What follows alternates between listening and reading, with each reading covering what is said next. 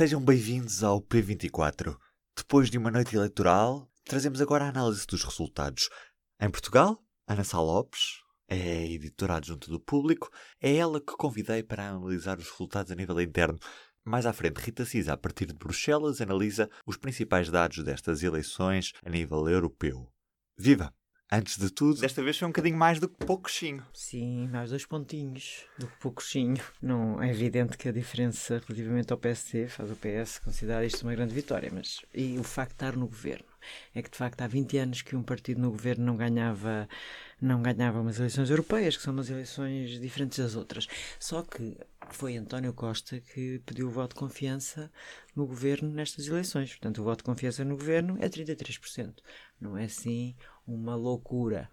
Embora, enfim, as, uh, não se deve, ao contrário do que fez António Costa, não se deve reproduzir estes resultados para as legislativas, onde até as sondagens dizem que o PS poderá ter mais. Agora foi o referendo que António Costa pediu, deu-lhe 33%, mais 2% do que o pouquinho de António José Seguro. António Costa compensou um mau candidato com uma nacionalização da campanha europeia.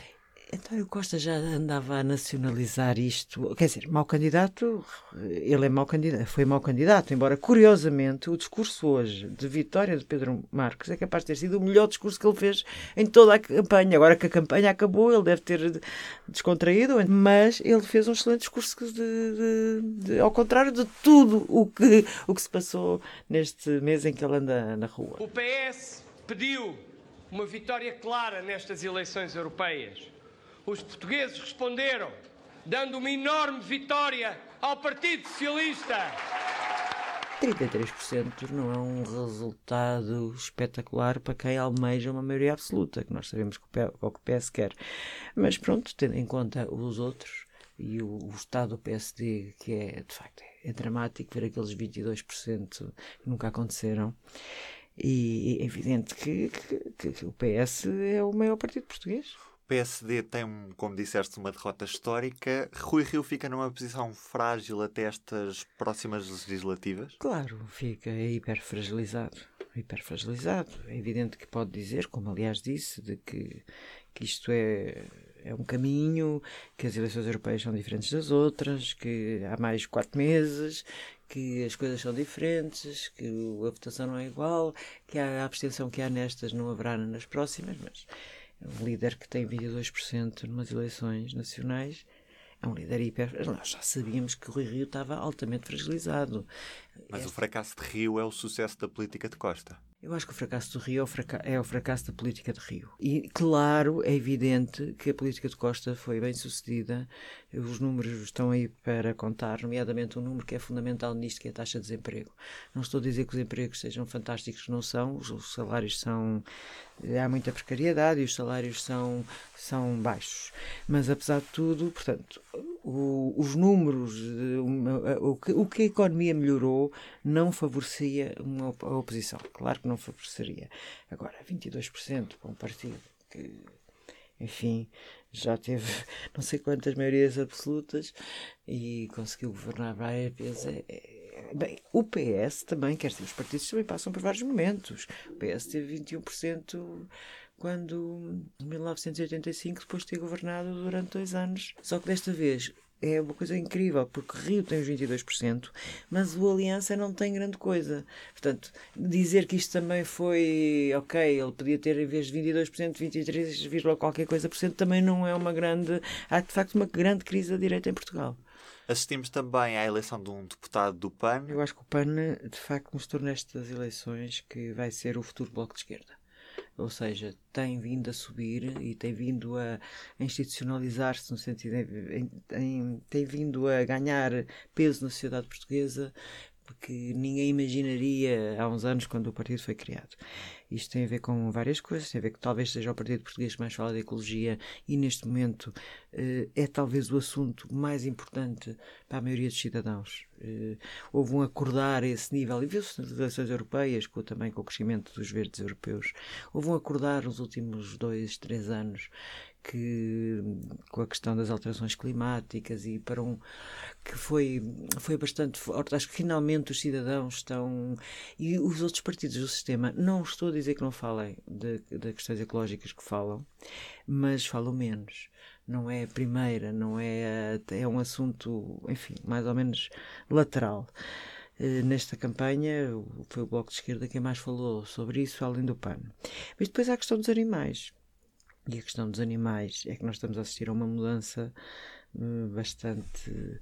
Porque hoje em dia a importância do, do, do bem-estar animal, da, da qual é o, o, lugar do animal na sociedade, eh, atingiu em alguns casos, aliás, coisa que a mim me faz imensa confusão, porque já há pessoas a achar que os animais são mais importantes que os humanos.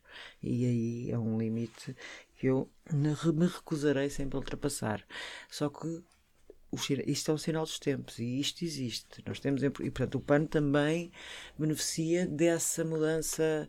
Eh, nem sei como chamar, uma mudança de mentalidade, de pensamento, de filosofia, de, que, que põe o animal muito mais no centro enfim, ao lado do homem, ou às vezes no centro, enfim.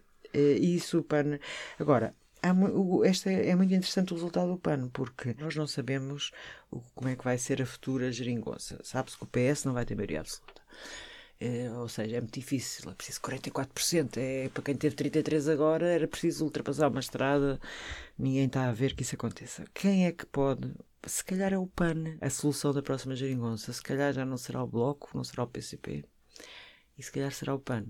E se calhar era mais fácil para António Costa gerir uma relação com o PAN do que com o PCP que está a perder, está a saber que para o PCP geringonça não foi um sucesso. E para o Bloco, sim, o Bloco teve um bom resultado, mas o PCP também tem um resultado ali que já tinha tido um mau resultado nas autárquicas, soma agora um mau resultado nas europeias. Eu não sei que condições políticas é que o PCP tem para, para renovar a geringonça. Marisa Matias é também uma das vencedoras da noite. É, sem dúvida, é sem dúvida. Marisa Matias fez uma campanha excelente onde de facto falou de, de, de, questões europeias. É um caso de e o número 2 do bloco, que agora é eleito, é, um, é José Guzmão, não é um dirigente muito conhecido, mas é um economista com muito conhecimento. Aliás, ele era assessor neste momento no Parlamento Europeu, mas é, é um excelente quadro do Bloco de Esquerda. Uh, e, e, o Bloco conseguiu inverter. Há cinco anos o Bloco estava em baixo de forma, não é? Também estamos a ter um resultado, estava, estava péssimo, havia 50 guerras internas, houve aquela desgraça. Os partidos de facto vivem de altos e baixos. Vivem de altos e baixos também, não é? E agora, pronto, o Bloco conseguiu recuperar uh, um lugar que já teve, na realidade. E o CDS teve agora um seu baixo tem um grande baixo. É um baixo com muito significado, por acaso. Este baixo é muito significado, uma das coisas muito engraçadas destas eleições, Portugal é um país fantástico em certos momentos, noutros nem tanto. Mas nisto que eu vou dizer, eu acho que é mesmo um país fantástico. É, não tem extrema-direita. E não quer ter porque os resultados do Chega uh, são irrelevantes e Nuno Melo, que tentou colar o CDS moderado, até aqui a, a Solução Cristas tinha moderado o CDS. Era o centro-direita e, e, e Nuno Melo quis fazer uma coisa muito mais à direita, muito mais próxima das direitas europeias, que muitas vezes são, enfim, quase roçar a extrema-direita. Não nos vamos esquecer que ele quase começou a campanha a elogiar o Vox. E, portanto, e, esta, e este mau resultado é um mau resultado de Nuno Melo, mau resultado da estratégia de, de, de, colar o CDS muito à direita. Não há um eleitorado de direita, e, isso é, e nem de direita, a colar na extrema, que foi o que o Nuno Melo na realidade quis fazer.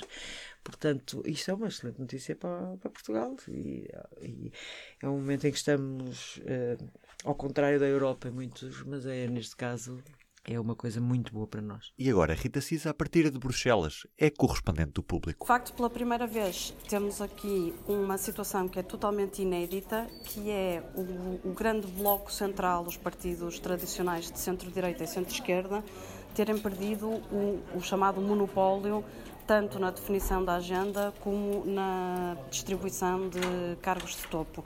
E isso vai criar uma realidade nova, que não é uma realidade nova nos países e, sobretudo, em alguns Estados fundadores da União Europeia, mas é uma realidade nova no Parlamento que é a formação de coligações, grupos de trabalho mais alargados e a negociação constante para fazer eh, aprovar a legislação. Portanto, é, é, é todo um, novo caminho que vai ser trilhado a partir desta segunda-feira e que, e que, enfim, implicará necessariamente uma forma nova de fazer política ao nível europeu.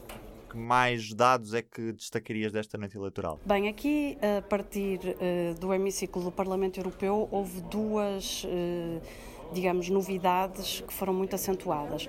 A primeira foi uh, o nível da participação nestas eleições, quando durante meses andou a falar no alinhamento cada vez maior dos cidadãos e na distância que, que sentem em relação às instituições europeias, os resultados acabaram por não confirmar essa narrativa e, portanto, desde a primeira hora eh, que se percebeu que, eh, em termos de afluência às urnas, os números iam ser superiores às últimas eleições e no final acaba por se constatar que eh, se tornou, que é a primeira vez desde que começaram as eleições europeias em 1979 que a taxa da participação aumenta de um ciclo eleitoral para o, o, o outro. A outra grande história da noite, digamos assim, é que a, a grande maré populista eh, não se confirmou, não é? Portanto, eh, ou pelo menos se, se, houve uma onda, não foi uma onda que desse para fazer surf.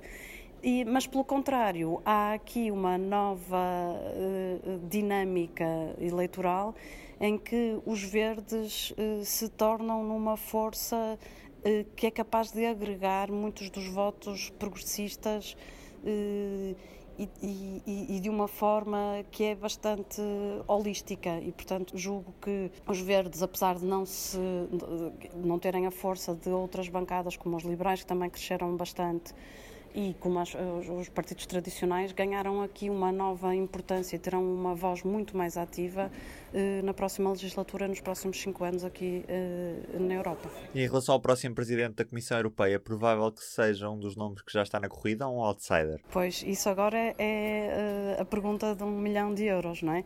Eh, está tudo em aberto. Eu julgo que aquilo que ficou uh, já bastante perceptível, embora eh, não possa ser ainda oficialmente confirmado pelos partidos, é que Manfred Weber, que seria uh, no início da campanha o grande favorito a ser nomeado presidente da Comissão Europeia, tem praticamente zero hipóteses de chegar uh, ao cargo que é atualmente ocupado por uh, Jean-Claude Juncker.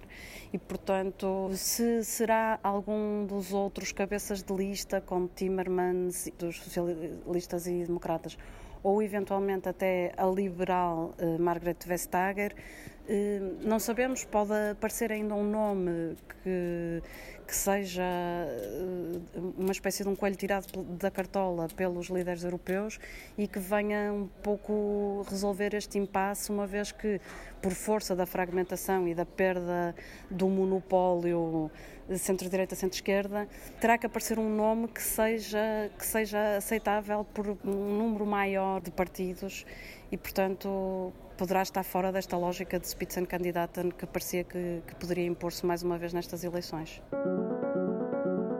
E do P24 é tudo por hoje. Continuamos a analisar as eleições, sempre em público.pt e também na nossa edição impressa. Vemo-nos por lá e ouvimos-nos por aqui.